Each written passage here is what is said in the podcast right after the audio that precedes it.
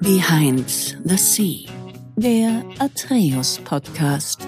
Hi, mein Name ist Franz Kubilum, ich bin Direktor bei Atreus und im Behind the Sea Podcast blicken wir gemeinsam hinter die Kulissen des Sea-Level Managements. Jörg, herzlich willkommen im Podcast. Danke, Franz, guten Morgen. Wir versuchen jedes Mal in jeder Episode eine Person vorzustellen, die im C-Level-Bereich tätig ist, also gesamtverantwortlich für einen Bereich, für die eigene Company oder für sogar eine ganze Gruppe. Wir haben manchmal junge Gründer da, manchmal haben wir Leute da, die wirklich eine sehr, sehr lange Konzernkarriere gemacht haben und manchmal haben wir auch Leute da, die das interimistisch machen, also sozusagen zeitlich begrenzt in den Firmen als C-Level-Manager oder Managerin tätig sind. Das trifft alles so ein bisschen auf dich zu, werden wir gleich schauen, was wir da alles äh, bei dir im Werdegang finden. Du bist auf jeden Fall in der Baubranche sehr, sehr gut vertreten gewesen. Auch so ein Experte, so ein richtiger für das Thema Brandschutz. Werden wir dann später auch nochmal kurz drüber sprechen. Was bei Johnson Controls und bei der Stöbig. Hast aber auch schon relativ früh eine eigene GmbH gegründet. Finde ich auch immer sehr spannend. Deshalb würde ich sagen, springen wir gleich rein und verlieren keine Zeit. Jörg, wie geht's dir heute? Mir geht's hervorragend. Danke. Hm? Wunderbar, freut mich. Jetzt frage ich mich natürlich, wie sieht so ein typischer Tag bei dir aus, so ein typischer Wochentag? Ähm, ja, wie läuft der ab? Kannst du da mal drauf eingehen? Ja, klar. Es ist ein wenig unterschiedlich. Ich sag mal, dadurch, dass ich heute ähm, selbstständig bin und als Berater tätig bin, ist, läuft das ein klein wenig anders ab, als ich noch zu meiner aktiven Zeit als CEO unterwegs war. Ich fange mal an, wie das so typisch aussah bei mir als CEO. Ähm, mhm. Ich bin morgens ins Büro gefahren. Ich habe immer darauf geachtet, dass ich nicht zu nahe am Büro wohne. Nicht, äh, weil ich mich nicht integrieren wollte, sondern weil ich die Zeit äh, gerne nutzen möchte, um ein klein wenig auch den Kopf wieder frei zu bekommen. Wenn ich morgens ins Büro gefahren bin, ähm, meistens so halb acht das Haus verlassen, war dann um acht Uhr da, habe den Weg schon genutzt für erste Telefonate auf dem Weg ins Büro. Interessant. Dort dann angekommen, ähm, man sagt Hallo überall ähm, und ähm, hat dann eine kurze Tagesabstimmung mit den Assistentinnen. Üblicherweise hatte ich immer eine Assistentin, zu Spitzenzeiten auch mal zwei. Hat man besprochen, was passiert heute, wann darf man wann, wo, wie sein. Ähm, der Tag war meistens dann geprägt mit Meetings, mit Calls, ähm, mit Teams-Meetings dann gegen später, ähm, kurzes Mittagessen, Nachmittag ging entsprechend so weiter, hat dann meistens so aufgehört gegen 17, 18 Uhr. Und dann hat man dann Zeit gefunden für sich selbst, hat mal die Sachen erledigt, Post gemacht, Mails gelesen, Mails beantwortet, ja, das war so ein typischer Tag.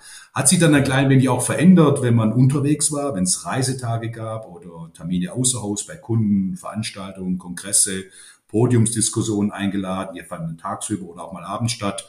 Das war dann einfach alternativ, ein alternativer Tagesablauf.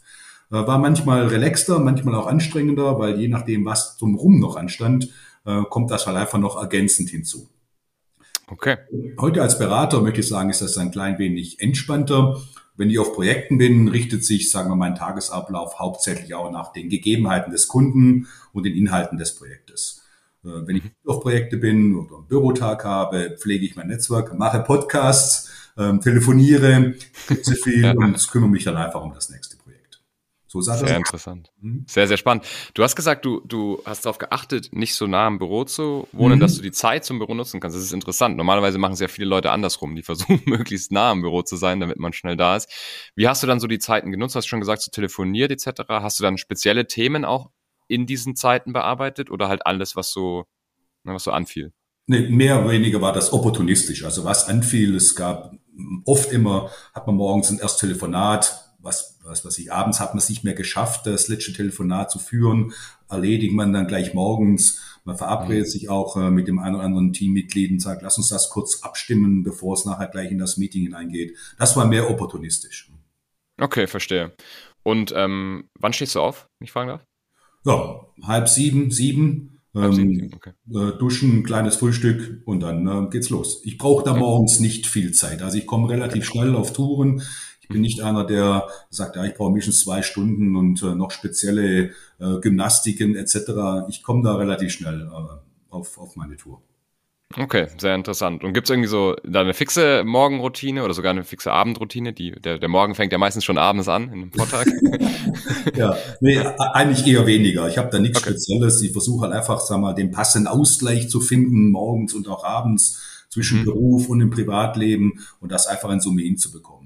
Ähm, oft, wenn ich ähm, unterwegs bin, nutze ich auch das Hotel abends für, meistens gibt es da ein Fitnessstudio oder so einen kleinen Workout-Raum, den man nutzen kann. Wenn ich am Wochenende zu Hause bin, äh, wandere ich gerne, fahre gerne Ski. Früher habe ich noch aktiv Tennis gespielt, das war aber dann schon ein bisschen mehr zeitaufwendiger. Ähm, fahre gerne Motorrad. Das sind so die Dinge, die ich da tue, um einfach den Ausgleich zu finden zwischen äh, Beruf und Privat. Mhm, sehr interessant. Hast du so Zeiten, wo du lieber Meetings machst etc. oder wo du dir vielleicht sogar Zeiten frei nimmst, wo du keine Meetings drin hast? Gibt es da irgendwelche Gesetze und Regeln? Na, eigentlich überlasse ich das immer sehr gerne meinen Assistentin. Ich sag mal, wenn man okay. dort in diesem Berufsfeld CEO tätig ist, glaube muss man eins lernen, dass man den Kalender und den Tag abgibt. Ähm, man, mhm. Was ich gemacht habe, ich sage nie vor acht und nie nach 17, 18 Uhr irgendwas und da drin haben dann die Damen ihr, ihr Freiheitsraum und planen dich dort einfach dann voll. Und dann tickt man da relativ äh, fremdgesteuert über den Tag. Man macht das, was im Kalender drin steht. Ähm, funktioniert meistens auch. Wenn man gute Assistentinnen hat, ist das ähm, ein hervorragendes und sehr effizientes Arbeiten. Sehr cool, okay. Jetzt habe ich schon vorhin gesagt, so die letzte ähm, Festzeit, sag ich mal, äh, Station als CEO war ja bei der Stöbig. Ja. Mhm. Das ist das ist das Thema Brandschutz, hatte ich auch schon kurz erwähnt. Mhm. Ähm, das ist vielleicht so ein Thema, was nicht jedem so geläufig ist, was sich aber jeder irgendwann mal anschauen muss, wenn er sich irgendwie mit Immobilien oder irgendwelchen ja, ja. ja physischen Sachen beschäftigt, wo man ja. große Leute hat oder halt eben sogar ähm, Unternehmen. Magst du da kurz auf das, auf das Thema einfach mal kurz beschreiben? Ja, sehr gerne. Also bei, bei dem Thema Brandschutz, da unterscheidet man den sogenannten aktiven und passiven Brandschutz.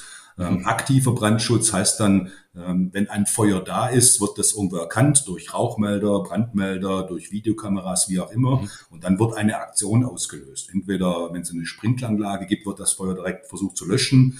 Aber mindestens wird dann eine Alarmkette losgetreten, dass äh, mindestens mal die Feuerwehr kommt oder hat der Brandschutz verantwortliche Unternehmen kommt. Das ist der aktive Brandschutz.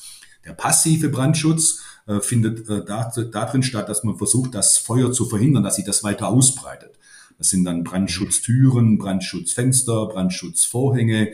In diese Richtung denkt man dort. Und das gemeinsam äh, kombiniert ist dann der Brandschutz, mhm. ähm, was üblicherweise in Gebäuden stattfindet, mit dem Ziel einfach die Person und, oder das Menschenleben bei einem Feuer maximal zu schützen. Das ist Brandschutz. Okay, sehr interessant. Und bei der Stöbig habt ihr da so diesen Rund, so ein Rund, Rundum-Paket geliefert, also sowohl irgendwie die Beratung als auch dann natürlich die Umsetzung. Muss man ja auch ein paar Sachen installieren etc. Ja, also bei Stöbig ähm, waren wir im passiven Brandschutz tätig. Wir hatten dort okay. äh, die Brandschutzvorhänge als auch die Förderanlagenabschlüsse. Es ist, wenn man zwei Hallen miteinander verbindet und da läuft eine Förderanlage durch, ein Auto oder eine, mhm. eine Bierkiste, was immer dort gefördert wird von A nach B. Mhm. Da muss im Brandfall sozusagen einfach die Schotten dicht gemacht werden. Mhm. Und das macht man mit solche Brandschutzklappen und Brandschutztüren, die dann einfach im Brandfall da, dort reinfahren. Aber du hast recht, letztendlich fängt Brandschutz nicht erst dort an, das heißt, eine Türe bitte, sondern mhm. ganz weit vorne. Wir arbeiten, na klar, mit den Architekten zusammen mhm. und auch mit den Planern zusammen und fangen schon früh an zu sagen, was kann denn dort hineinpassen. Jedes Gebäude hat eine Gebäudeklasse und da gibt's ähm, Anforderungen an die Gebäudeklasse im Bereich des Brandschutzes, was man dann tun muss. Muss die Türe 30 mhm. Minuten halten, muss der Vorhang 90 Minuten halten, muss er 180 Minuten halten, mhm. äh, bis, er, bis er dann aufbricht. Und das sind, ergibt sich alles aus den Gebäudeklassen. Ähm, und ja, und dann liefert man entsprechend der zugehörigen Gebäudeklassen designorientiert äh, die Brandschutzlösungen. Okay, verstanden. Das heißt, wenn ich jetzt, also ist das was, was man typisch rausgibt oder so Firmen oder auch wahrscheinlich private ähm, Veranstalter oder sowas rufen dann wahrscheinlich dort an und sagen, wir brauchen da jemanden. Ist es was, was man klassisch rausgibt oder ist es was, was man sogar rausgeben muss? Ähm, was meinst du mit rausgeben muss? Dass man das quasi bei einer Firma anfragt, wie zum Beispiel bei Stäbich oder so. Oder ja, ja. Also oft ist man dann reaktiv unterwegs. Was man proaktiv machen kann, sich na klar auf Messen zeigen und sagen, guck mal, das haben wir alles dass es auch neue Ideen gibt, wie man gewisse Dinge tun kann, wie man ein Brandschutzkonzept umsetzen kann. Ansonsten arbeiten wir, wie gesagt, mit Architekten zusammen, wenn es um designmontierte Themen geht, oder halt mit den Brandschutzplanern zusammen, die dort ähm, Sachverständigen, die da Konzepte machen und die man dann entsprechend umsetzt. Und dann gibt es eine Ausschreibung üblicherweise, ähm, wo man dann darauf äh, reagieren darf. Okay, verstanden. Jetzt die vorherige Station bei, bei, bei John's Control, die war ja auch im Baugewerbe. Hast du da auch schon an, an Brandschutzthemen und sowas genau. äh, Kontaktpunkte gehabt? War genau, also letztendlich bei Johnson Controls mhm. oder vor, äh, ehemals Tyco, das war genau in dem, in dem aktiven Brandschutz war ich dort tätig. Stöbig war der passive. Im aktiven, da ging es um Brandmeldeanlagen, da ging es um äh, Löschanlagen, Gaslöschen, Niederdruck, Hochdruck mit Wasser, ähm, als auch die ganzen Safety-Lösungen. Safety-Lösungen hießen dann im Gebäude Zutrittskontrolle, im Gebäude eine Videoanlage, um einfach zu überwachen, was passiert dort, um im Brandfall oder im, ja, im, im Ereignisfall relativ schnell reagieren zu können. Mhm, sehr interessant. Über was für ungefähr so Personaldimensionen sprechen wir da bei Johnson Controls? Ich meine, es ist ein riesen, riesen Unternehmen. Ja, ja Johnson Controls, wie du sagst, ist ein Riesenunternehmen, genau. äh, mehrere Milliarden weltweit. Ich war damals in der Schweiz verantwortlich für die Schweiz. Da hatte ich äh, 300 äh, Mitarbeiter und Mitarbeiterinnen mhm. ähm, äh, in meiner Verantwortung. Bei Stöbig äh, mhm. war, war ich dort der Gruppen-CEO. Da mhm. war es dann, war ich weltweit verantwortlich für das komplette Geschäft der Stöbig-Gruppe. Wir hatten bis zu 1000 Mitarbeiter.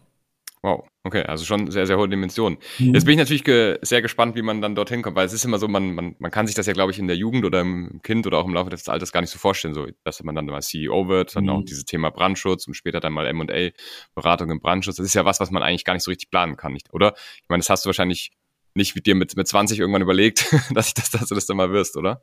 Nee, nicht wirklich. Sagen wir, man wird da ich glaube, das muss einem liegen, oder? Weil ähm, ähm, in, als, als CEO darf man sich, glaube äh, bewusst sein, dass das, ähm, dass das Leben dort an der Spitze schon, schon einsam ist, oder? Mhm. Ähm, und da muss man auch, das, das muss man auch wollen. Also man darf sich, glaube schon ähm, über, überlegen, ob man das will. Man stellt sich immer da fest, schön äh, vor, man ein tolles Büro, Leute, die sich um einen kümmern. Ja, aber man hat letztendlich auch die Verantwortung. Man hat die Verantwortung für die Mitarbeiter. Jede Entscheidung, die man trifft, die Auswirkungen auf, der, auf den Profit, auf das Unternehmen, auf den Fortbestand. Und wenn man da Fehlentscheidungen trifft, hat das relativ schnell Auswirkungen auf das Unternehmen und somit auf die Mitarbeiter. Also man hat dort eine sehr hohe soziale Verantwortung. Und das, dem muss man sich bewusst sein wenn man dort als CEO agieren will. Aber so wie du sagst, ich glaube, das kann man nicht planen. Man mhm. muss da schon ein paar Gene haben in sich. Man muss dort, glaube entscheidungsfreudig sein. Man muss da, glaube eine Leidenschaft haben, Dinge bewegen zu wollen. Man muss da schon auch ein klein wenig, ich möchte sagen, extrovertiert sein, weil man schon hier und da im Rampenlicht steht. Und wenn man im Rampenlicht steht, sollte man schon klare Sätze herausbekommen und nicht anfangen zu stottern. Und man ist Klar. als CEO das Gesicht einer Firma und das muss man wollen. Mhm. Ja, interessant. Mhm. Jetzt, wie, wie, wie, sind wir da hingekommen? Ich meine, du bist wahrscheinlich irgendwann mal auch mal in die Schule gegangen. Äh, wo bist du denn in die Schule gegangen? Wie bist du aufgewachsen? Ja, also ich bin in, äh, in, in Baden-Württemberg, in, in, einer Stadt, die heißt Rottenburg, zur Schule gegangen. Ähm, ähm, Grundschule und anschließend äh, das Gymnasium dort. Und nach meinem äh, Schule, Abitur gemacht, äh, bin ich dann nach Köln gegangen zum Studieren. Ich habe Produktionstechnik studiert.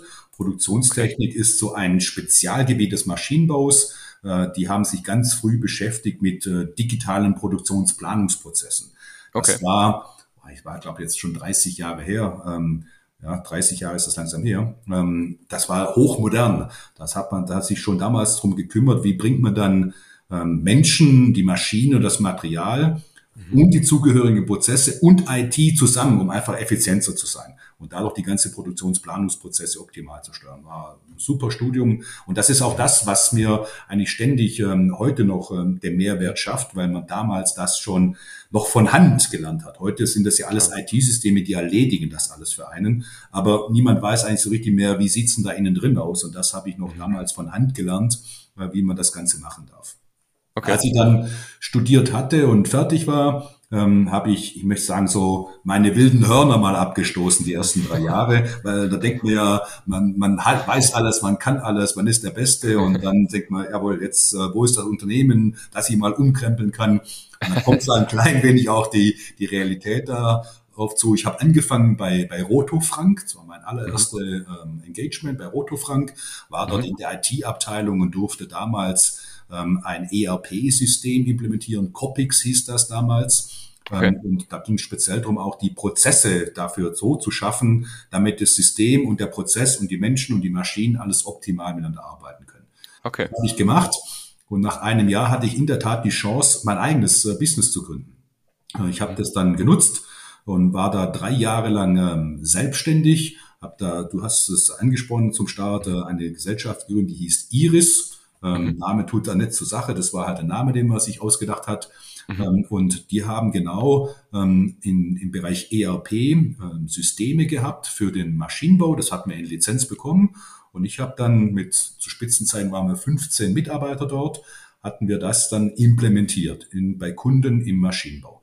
Das lief am Anfang relativ gut, ähm, wurde dann zum Ende ein wenig schwieriger, ähm, hauptsächlich vor dem Hintergrund, weil viele Firmen immer so beim Start die berühmten Fragen stellen, wie lange gibt's denn sie schon? Wie stellen wir dann mhm. das sicher? Wie stellen wir ein Update sicher? Weil wenn man dort in so ein System investiert, hat man das üblicherweise, ja, ich möchte sagen, fast ein Leben lang. Oder?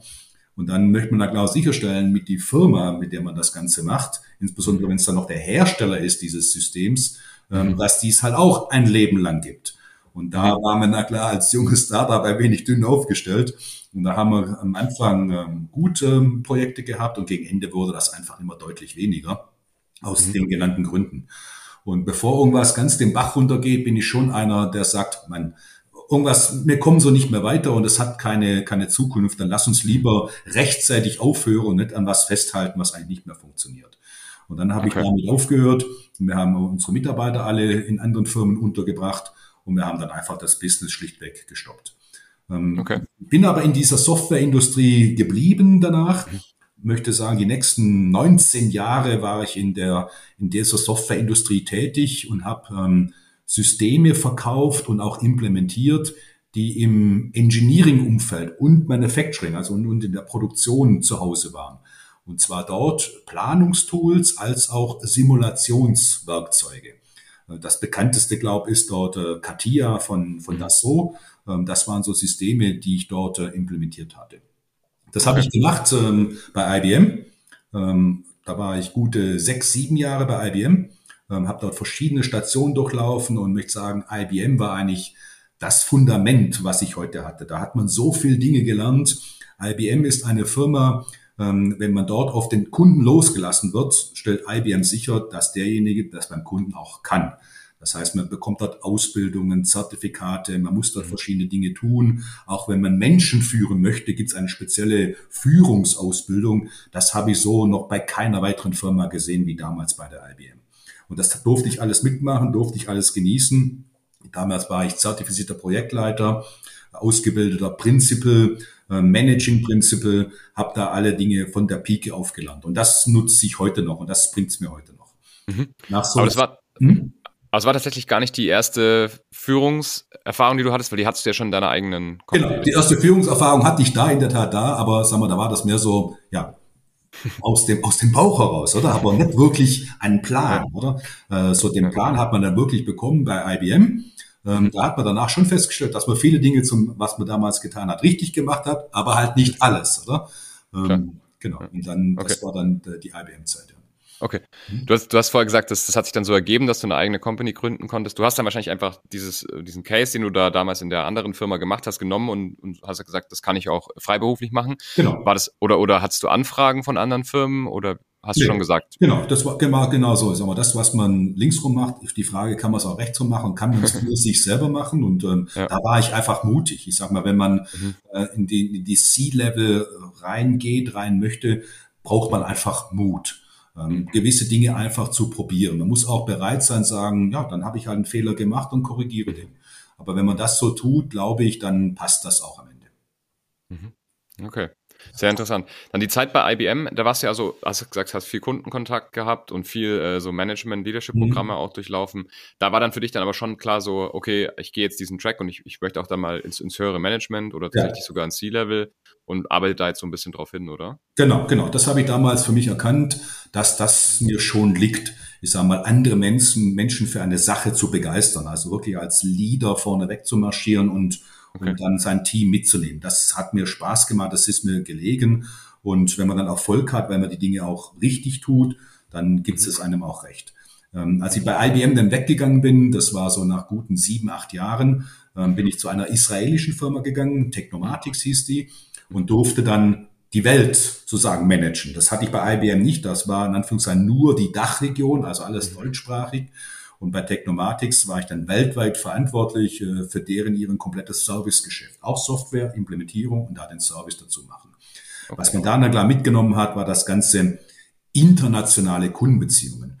Ähm, da ist mir klar viel gereist. Ich erinnere mich so zu den, ich möchte nicht sagen, ob das die Spitzenzeiten waren, aber zu gewissen Zeiten war ich Freitagmittag 16 Uhr bei Mazda in Hiroshima und Montagmorgen um 8 Uhr bei Ford in Detroit. Da fliegt man da klar dann hinten rum, weil das reicht einfach nicht mehr, noch übers Wochenende nach Hause zu kommen. Mhm, und da lernt man da klar unglaublich viel über Menschen, über fremde Kulturen kennen. Ähm, wie übergibt man eine Visitenkarte in Japan versus mhm. wie macht man das Ganze in den USA? Was treibt Amerikaner um? Was treiben mehr die Asiaten um? Und das sind so die intercultural experiences, wird man da heute dazu sagen, die ich da damals ähm, gelernt habe. Mhm. Hast du die dir vorher angeschaut oder hast du es dann äh, auf die schlimme Art gelernt, dass du es erstmal falsch gemacht hast? Ja, ich sag mal, ähm, letzteres primär, aber na klar, wenn man mal auf die schlimme Art da reinkommt, sagt ein Mensch, vielleicht sollte man vorher mal jemand fragen, bevor man nächstes Mal irgendwo hingeht. Und mhm. dann habe ich nämlich, na klar, schon damit befasst und gesagt, was treibt denn einen Franzosen um versus Italiener versus einen äh, Amerikaner versus einen Koreaner, Chinesen oder, oder Japaner. Und dann hat man da schon gewisse ähm, Erfahrungen dann mitgenommen und hat dann einfach versucht, das, was man da gehört und gelesen hat, mal anzuwenden. Mhm. Viele Dinge haben funktioniert, alles funktioniert nicht. Aber das ist das, was man einfach dann machen darf, dass man Dinge ausprobiert äh, und auch sich eingesteht, jawohl, das war gut, das mache ich weiter. Oder wenn es nicht gut war, zu sagen, nein, dann damit höre ich auf und äh, mache das zukünftig anders. Okay, verstanden. Jetzt bin ich gespannt, weil das ist ja alles sehr, sehr softwaremäßig und okay. sehr, sehr tech-orientiert, auch der Start mit den ERP-Systemen, äh, wie es dann so in die Baubranche langsam ging. Ich ja. meine, da sind ja auch Software-Systeme involviert, aber man würde jetzt nicht vorhersagen, okay, man kann, er würde jetzt eher sagen, da wird vielleicht mal CEO von einer Software-Company oder ne, so über diese ja. Sales- und Kundenschiene, aber wie es dann in die Baubranche ging, das, wie ist das passiert? Ja, sag mal, nach 19 Jahren Softwareindustrie, ja, da hatte ich auch schon die eine oder andere CEO-Position inne. Mhm. War man meistens ein, ein Landesverantwortlicher äh, okay. für ein Business oder mehrere Länder zusammen als für ein Business von diesen Firmen. Ähm, habe ich gesagt, ich möchte einfach mal was anderes machen. So einfach, man hat genug immer Schnitzel mit Pommes, man möchte einfach mal was anderes machen. Ja. Und so kam ich dann über mein Netzwerk in die, in die Bauindustrie hinein, in den Brandschutz hinein und bin dann in die Schweiz, auch umgezogen in die Schweiz und habe mhm. dort bei, bei Tyco Schweiz angefangen als ja, Country Leader, General Manager äh, für das ganze Business der Tyco in der Schweiz. Was hab, warum habe hab ich das gemacht? Äh, ich sage mal, was, was die Softwareindustrie auszeichnet, ist ein extrem hohes Maß an Innovation. Wir mhm. sind mit allen Dingen, die da, die so trendmäßig unterwegs sind, eigentlich führend. Wenn man dann in andere Industrien geht, gerade Bauindustrie zum Beispiel, dann merkt man schon, dass die nicht unbedingt führend sind, die sind führend auf anderen Themen, aber gerade was Innovationen betrifft, sind, sind die schon ein klein wenig hinterher. Das heißt, man kann sehr wohl aus den gelernten Praxisen, wie managt man eine Software Company, kann man Klar. durchaus Sachen mitnehmen und sagen, lass uns da mal schauen, was man von diesen Dynamiken, die ja da vorherrschen, auch in eine relativ reglementierte und träge Bauindustrie hineinbekommt. Das war mein Motivator, mal die Branche komplett zu wechseln und einfach sagen, das, was ich mitnehme, das, das DNA und, und die Methodiken und die Praktiken und wie man gewisse Dinge tut, die kann man durchaus auch in der Brandschutzindustrie oder in der Bauindustrie anwenden. Und das genau habe ich gemacht. Super, okay, sehr, sehr spannend. Das heißt, du hast ja wirklich dann äh, aus den Zeiten schon was mitnehmen können.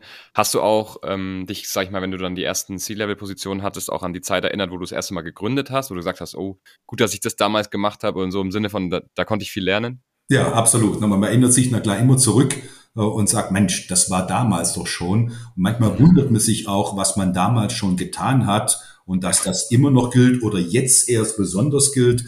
Es gibt na klar auch andere Dinge, wo man sagt, wow, wenn ich das damals schon gewusst hätte, wäre vielleicht gewisse Dinge anders gelaufen. Ja, man erinnert sich immer zurück an die letzten Stationen und versucht einfach das Positive mitzunehmen und auch sich zu, zu rekapitulieren, warum lief das dann damals vielleicht nicht gut, weil man jetzt die Erfahrung hat und das dann auch mitzunehmen in die Zukunft, sagen, okay, da muss man aufpassen, dass uns das nicht nochmal passiert.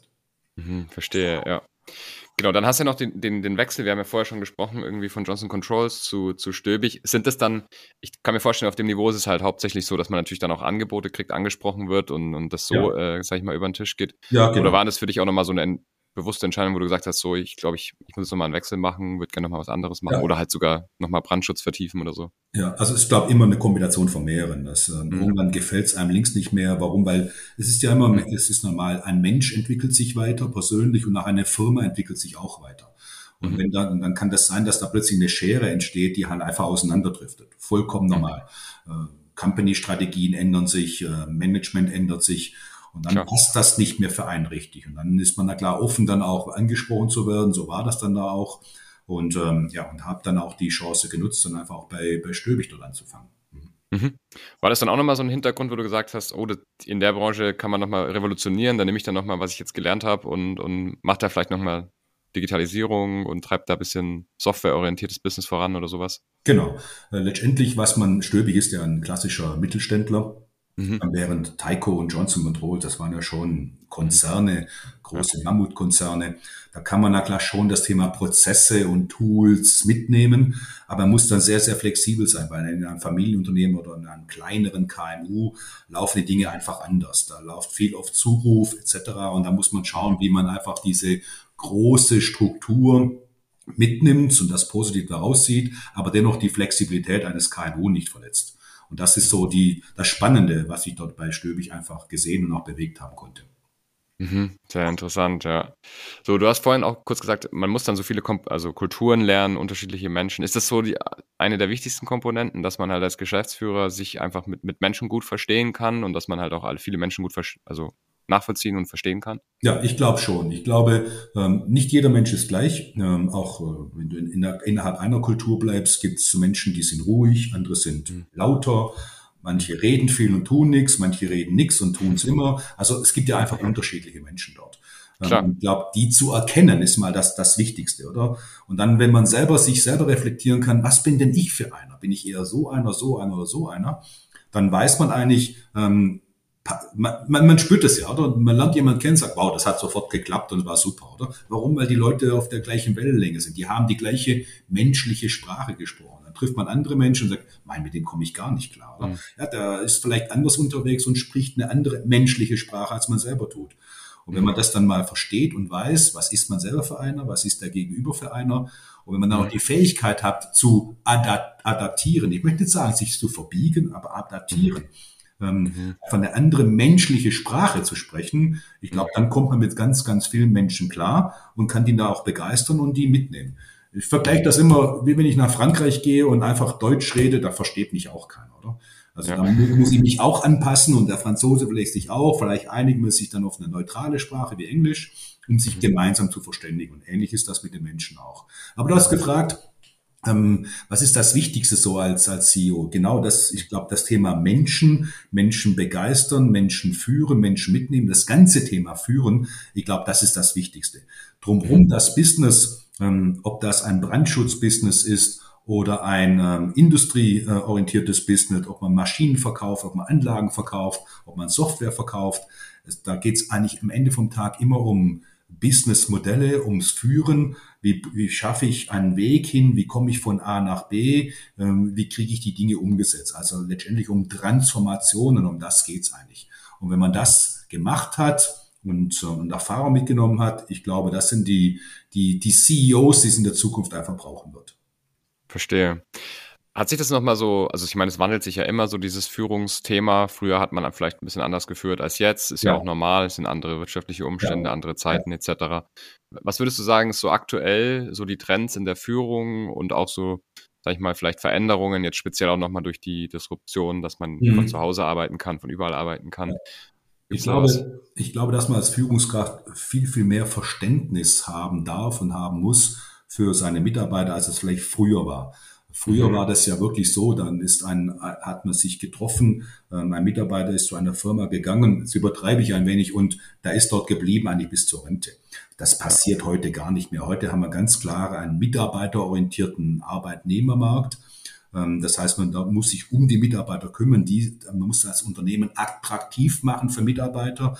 Gerade die jungen Menschen, die sind nicht mehr so sesshaft, äh, wie vielleicht das wir noch früher waren, ähm, mhm. sondern die, die arbeiten heute in Berlin und morgen in Stuttgart und übermorgen dort. Das heißt, die kümmern sich, die suchen ihre Arbeitsstätte danach aus und den Arbeitgeber auch danach aus, ob der Arbeitgeber zu ihnen passt mhm. und was man dann drumherum machen kann. Das sagt, Mensch, ich mhm. gehe nach Zürich, warum? Das ist eine tolle Stadt, da kann ich abends auch was erleben. Das ist diesen, diesen, ähm, sagen wir, den, den jungen Menschen heute viel, viel wichtiger, als, als es noch mir wichtig war. Das heißt, dieses agile Führen, agil zu sein, adaptiv zu sein, sich anpassen zu können. Ich glaube, das ist heute viel, viel wichtiger und elementarer Bestandteil der Führung als noch vor, vor 15, 20 Jahren. Hm, absolut.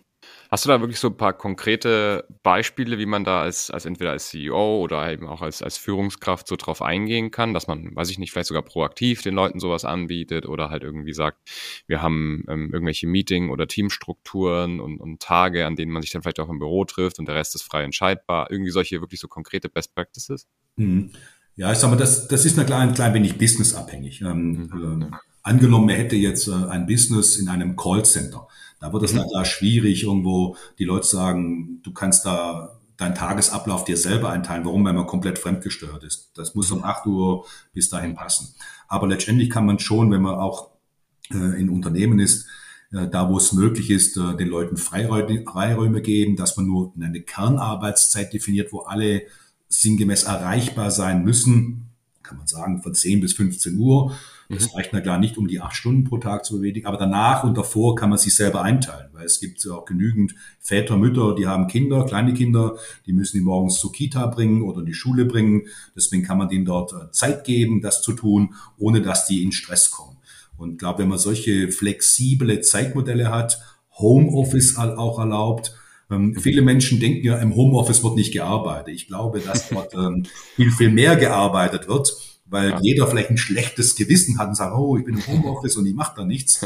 ähm, und dann arbeiten die Leute auch noch abends um acht. Das ist mhm. zwar sehr angenehm für das Unternehmen, aber nicht unbedingt für den Mitarbeiter, weil da eben mhm. einfach auch dann das Work-Life-Balance fehlt. Aber ich glaube, wenn man dort flexible Strukturen schaffen kann, was Arbeitszeitmodelle betrifft, ähm, auch mal frei nehmen, Überzeiten, Minderzeiten haben und das alles einsetzen. Ich glaube, dann tut das den, den, den Mitarbeitern gut und dann ist man, glaube ich, ein attraktiver ähm, Arbeitgeber. Mhm. Okay, cool, danke.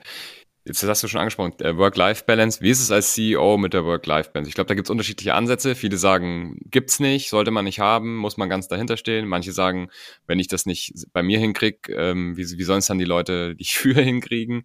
All solche Themen. Wie machst du das? Also wie, wie, kümmerst du dich quasi um Balance? Hm, also ich glaube, zunächst mal muss man sagen, Work-Life-Balance, dafür ist jeder für sich selbst verantwortlich. Ja. Klingt leicht, aber das sollte das Grundsatz sein. Also ich glaube, ich kann nicht zu meinem Chef sagen, zu meinem Beirat sagen, bitte kümmere du dich um meine Work-Life-Balance. Mhm. Das wäre, glaube ich, ein falscher Ansatz. Und ja. somit, glaube ich, gilt es auch auf jeder Hierarchiestufe in einem Unternehmen. Zunächst mal sollte jeder sich um sein eigenes Work-Life-Balance äh, kümmern. Mhm. Weil es gibt Menschen, die brauchen viel Work, weniger Balance und andere brauchen viel Life und weniger, äh, mhm. weniger Work. Ähm, das, ist, das ist jeder unterschiedlich, was er da so haben will. Manche Leute entspannen sich schneller, manche brauchen länger. Und deswegen glaube ich, ist das ein sehr individuelles Thema. Ich brauche nicht viel, um mich zu entspannen. Ich hatte es eingangs erwähnt, ich nutze oft die Fahrten von Arbeit nach Hause oder, oder morgens hin, um dort den Kopf frei zu kriegen. Ähm, unterhalte mich dann abends mit meiner Frau über Tagesdinge, die passiert sind. Manchmal erzählt man auch was, was im Büro passiert ist, wenn man halt kritische Themen hatte ähm, mhm. die ein bisschen mehr belasten und dann dadurch schafft man es einfach runterzukommen. Ich glaube, mhm. ähm, wichtig ist einfach auch, dass man ein intensives Wochenende hat, wo man wirklich mal sagt, heute bleibt das E-Mail-Gerät mal da, ähm, mhm. man macht das nicht ähm, und entspannt das wirklich und kümmert sich auch mal komplett gedanklich um ganz andere Dinge. Und glaube, mhm. so hilft das mir, ähm, um dort einfach, sagen wir, da eine vernünftige Work-Life-Balance hinzubekommen. Okay, verstehe. Hast du für dein E-Mail-Gerät noch irgendwelche Regeln oder so? Sagst du, dass du zum Beispiel sagst, du schaust dir die Mails irgendwie zwar an, aber jetzt nicht so, dass du bei, auf alle reagierst. Das ist natürlich auch nicht einfach, so psychologisch gesehen. Ne? Wenn man so eine ja. Nachricht sieht, dann hat man die ja im Kopf und will dann irgendwie auch reagieren. Ja. Ähm, wie machst du das? Ja, also was ich mache, ich habe zumindest mal den, den Piepser ausgeschaltet. Also wenn okay. so eine E-Mail, äh, egal ob mal Outlook oder auf dem iPhone, die Dinger, da kann man ja piepsen, wenn irgendwo immer was passiert. Das mhm. habe ich mal ausgestaltet, weil sonst piepst das Ding die ganze Zeit und guckt, guckt immer da drauf. Und das ist eigentlich doof, weil man ist damit irgendjemand beschäftigt und nichts Schlimmeres als ähm, ein, ein Piepsen ist wichtiger als das Gespräch gerade mit einem Mitarbeiter. Ne? Mhm. Ähm, das zum Beispiel, es trifft dich ein klein wenig ab, im, im Hotel. Wenn man da eincheckt, ähm, und man ist, unterhält sich gerade mit dem Dame oder dem Herr gegenüber und der fragt, war die andere ist sowieso, ab und zu klingelt das Telefon. Was machen die Leute? Die nehmen das Telefon ab. Ja. Ich persönlich finde es eine, eine, eine Unart, weil ja. die wissen nicht, wer da dran ist, aber egal wer da dran ist, der ist wichtiger ja. als gerade ich. Oder? Und dann ja, muss der warten mit irgendwas. Oder dann machen die Paralleldinge. Den Hörer einklemmen und mit dem reden und gleichzeitig mit mir da irgendwo äh, den Check-in-Procedure. Das heißt, mhm. deutlicher kann man gar nicht sagen, du bist aktuell Kunde und du bist mir so unwichtig, der da am Telefon ist mir wichtiger. Und zur Hand habe ich das auch mit, mit E-Mails äh, oder etc. Wenn ich mich mit jemandem unterhalte oder in einem Thema drin bin, dann ist mir das am wichtigsten und das andere darf einfach warten. Ja, es gibt immer die Notfälle, wenn es na klar irgendwo brennt und alle müssen raus. Logisch, da kann ja. ich sagen, interessiert mich gerade nicht. Aber zu 95 Prozent geht das immer. Was ich dort angefangen habe dann zu machen, ich nenne das One-Touch-Approach. Also wenn ich eine Sache habe, mache ich die und mache die fertig. Wenn ich eine E-Mail lese, dann lese ich sie nicht nur, sondern mache danach das, was in der E-Mail drinsteht. Und wenn das mir zu lange geht, weil da steht, ich brauche ein 70-seitiges Konzept von irgendwas, dann schreibe ich demjenigen zurück, sage, danke, ich habe deine E-Mail gesehen, ich brauche da ein Jahr, einen Tag, fünf Tage, wie auch immer, oder ich liefere bis zum. Sodass derjenige, der mir eine E-Mail geschrieben hat, sofort ein Feedback bekommt. Entweder, mhm. wenn er eine Entscheidung braucht, sage ja, nein, vielleicht. Oder mhm. wenn es halt größere Dinge sind, wo ich deutlich mehr Zeit brauche, sage ich, habe ich gelesen, mache ich, dauert aber. Interessant. Und, und das versuche ich eigentlich innerhalb 24 Stunden mit diesem Ansatz jede E-Mail zu beantworten. Hm. Gelingt mir zu einem hohen 90-prozentigen Grad, na klar, nicht immer, ähm, unterwegs, wie auch immer, äh, mit einer Freitagabends, was noch spät will, man hat es nicht mehr gesehen, sieht es erst Sonntag, dann dates mal ein bisschen länger, aber ansonsten gelingt mir das recht gut. One-Touch-Approach, das hilft. Ich kenne da andere, die lesen alle E-Mails, das dauert, oder? Wenn man da 50 hat, 50 E-Mails ja. lesen, vielleicht sind dann eine halbe Stunde weg und haben gar nichts beantwortet. Okay? Die haben 50 gelesen und nichts beantwortet. Die haben jetzt eine halbe Stunde ihrer Zeit verplempert. Oder? Ich lese eine, beantworte, lese die nächste, beantworte. Wenn ich was anderes zuschaue, höre ich an der Stelle auf und mache später weiter. Okay. dadurch kriege ich eigentlich die Dinge auch sofort weg von meinem Tisch. Sehr, sehr interessant. Hast du dann, oder bist du jemand, der dann so Listen führt, so To-Do-Listen, oder hast du so, weiß ich nicht, so ein kleines Kanban-Board oder markierst du dir die E-Mails, weil du musst ja dann wenn du sagst, hey, ich kann mich erst in fünf Tagen melden oder so, entsteht ja ein To-Do zu Aufgaben. Wie managst du die? Ja, also ich lasse einfach die E-Mail dann als ungelesen, weil alles, was ungelesen ja. ist, muss ich dann noch machen. Obwohl ich es gelesen habe, obwohl ich geschrieben habe, mache ich danach wieder als ungelesen markieren. Und das ist für mich dann irgendwo der Trigger, dass hier noch was zu tun ist. Ähm, und, und die Dinge, die ich so nachverfolge, die habe ich dann im E-Mail-Folder, ähm, ähm, einen speziellen ähm, To-Do hm, gehabt. Das habe ich immer Fridays genannt. Also okay. für mich am Freitag drum. Freitag ist so der klassische Casual-Tag, Bürotag etc., wo man all diese Dinge tut, wo man vielleicht nicht unter der Woche dazu kommt. Ja, deswegen habe ich diesen Ordner Fridays genannt und da kooperiere oder move ich dann alle Mails rein, wo ich sage, an einmal jeden Freitag gehe ich die Dinger durch, schreibe die Leute an, du wolltest doch oder ich wollte und dann arbeite ich meinen Friday-Ordner ab. Mhm. Okay, interessant. Also solche, solche Systeme finde ich immer sehr spannend, auch wenn ich mich mit Leuten unterhalte und die dann frage. Und dann ist es meistens so, dass sie sagen, ja, je höher man dann irgendwann ist, ne, dann wird man irgendwann vielleicht Manager, Managerin, steigt auf, da kann ich mich nicht mehr um solche Sachen kümmern, kann ich mir kein System überlegen, keine To-Do-Listen machen. Also ich habe das Gefühl, das ist eigentlich noch umso wichtiger, weil sonst verliert man den Überblick. Korrekt. Also du sagst auch, du hast da wirklich noch ja. so ein System und genau. nach dem dich. Ja, also entweder hat man hervorragende Assistentinnen, die, die sich da um einen kümmern, aber überall, wo Menschen sind, passieren Fehler. Und wenn man halt Dinge selbst machen möchte, ich bin ein hemdsärmeliger CEO, möchte ich sagen, mache viele Dinge selbst, ja, dann muss man sich halt solche Dinge überlegen, um zu gucken, wie kommt man denn dahin. Mhm. Okay, sehr interessant. Wie, wie gehst du das Thema, wenn man jetzt als CEO sehr, sehr viel auf der Agenda hat und man, man spricht mit super vielen Leuten, irgendwann muss man ja auch Zeit haben, diese ganzen Sachen so zu reflektieren oder halt mhm. mal da drüber nachzudenken auch. Wie machst du das? Hast du da irgendwie so, weiß ich nicht, dass man regelmäßig spazieren geht oder machst du das vielleicht auch in der Früh, wenn du dann Auto fährst oder zurückfährst? Oder wie, wie schaffst du es, dass du die ganzen Sachen dann auch noch im Kopf aufarbeitest?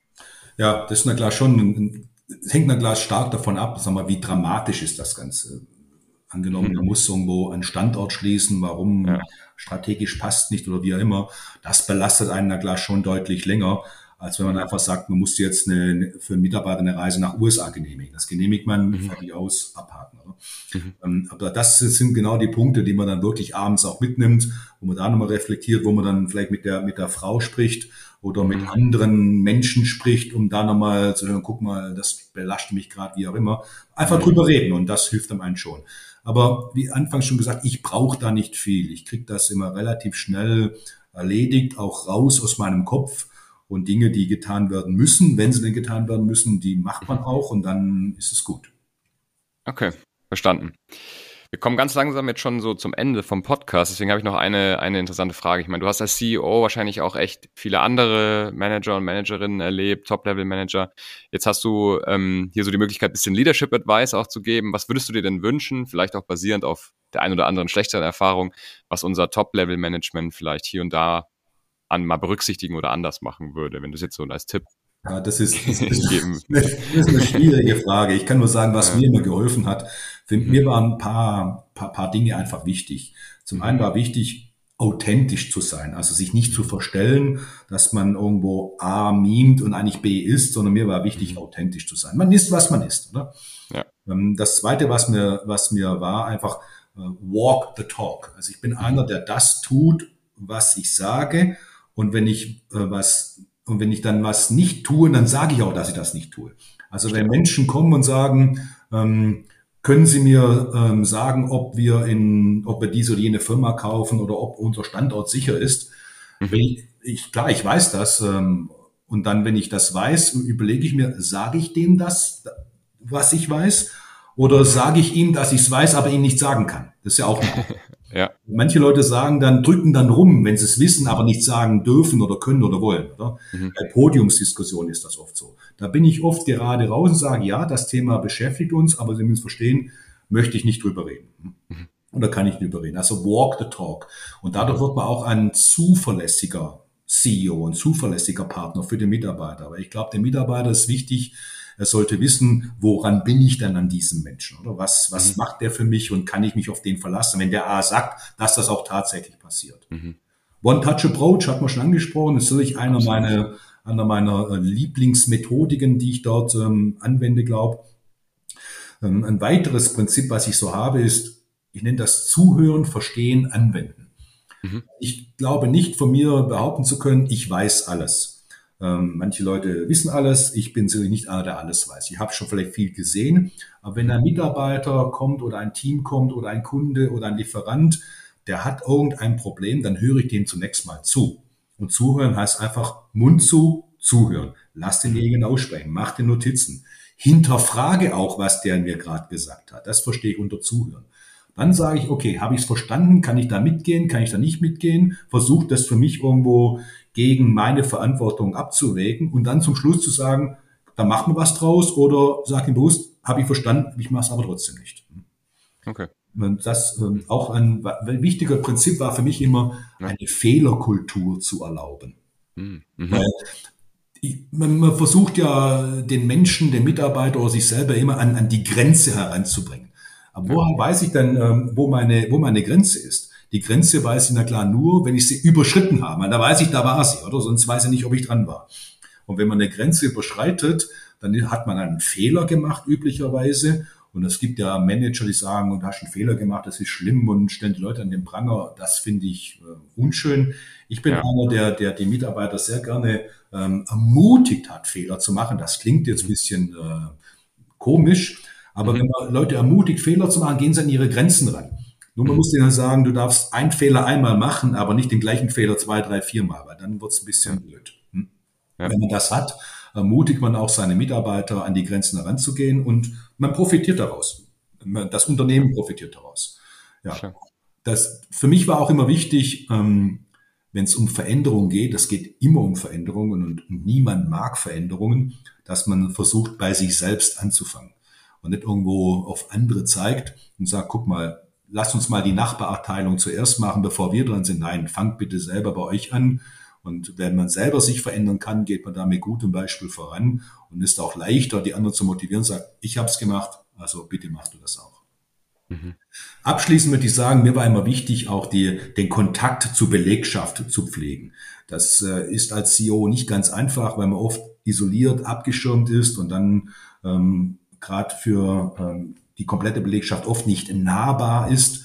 Ich habe eingeführt das sogenannte CEO Breakfast. Alle 14 Tage an einem bestimmten Tag haben wir Mitarbeiter aus Abteilungen, unterschiedliche Abteilungen eingeladen, einfach mit mir gemeinsam eine Stunde lang zu frühstücken.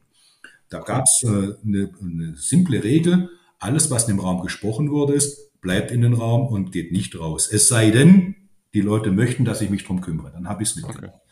Somit habe ich natürlich auch ähm, direkt mitbekommen, was belastet die Belegschaft, wo sind Themen, die man gar nicht so sieht, äh, wo dann entsprechend auch über Führung geht, weil wir haben dort äh, immer geschaut, wenn wir solche CEO-Breakfast hatten, dass immer Hierarchielevel äh, spezifisch die waren. Also entweder waren es alle Manager oder niemand war Manager, es waren alle Sachbearbeiter, alle waren Führungskräfte, sodass da eine, kein Führungsgerangel ist. Und da erfährt man sehr, sehr viel. CEO meets Employee.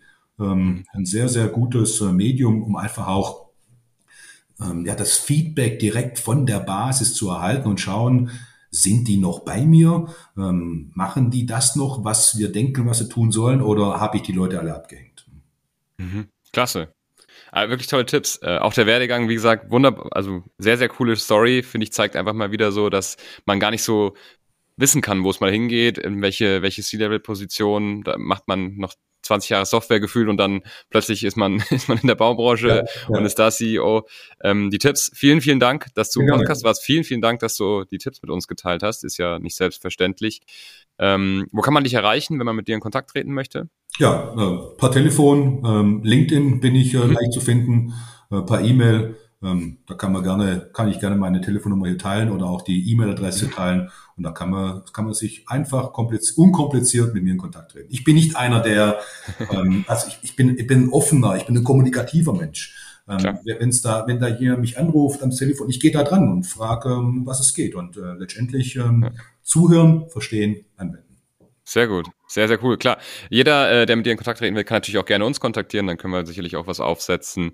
Jörg, hat mich sehr, sehr gefreut. Vielen lieben Dank, dass du im ja. Podcast warst. Ich freue mich, wenn wir uns bald wieder hören und ich hoffe, dass alle Zuhörenden, die jetzt noch dabei sind, auch das gleiche äh, Learning hatten, so wie ich das jetzt hatte. Danke dir, Franz. Mir hat es wahnsinnig Spaß gemacht, mit dir heute Morgen mich zu unterhalten. Danke dir. Wunderbar. An alle, die jetzt noch zuhören, bitte unbedingt eine Bewertung dalassen für den Podcast. Das hilft mir extrem, die Reichweite ein bisschen zu erhöhen, damit noch mehr Leute die Tipps wie jetzt von Jörg mitkriegen können. Wenn ihr den Kanal abonniert, kriegt ihr solche Episoden automatisch in den Feed. Das ist natürlich auch sehr praktisch, da müsst ihr euch nicht drum kümmern und nachschauen, wann die nächsten rauskommen. Der Podcast wird von Atreus präsentiert und auch unterstützt, also gerne mal auf atreus.de vorbeischauen und dort auf der Website ein bisschen surfen. Vielen lieben Dank an alle Zuhörenden. Jörg, mach's gut, ciao, ciao. Danke, tschüss.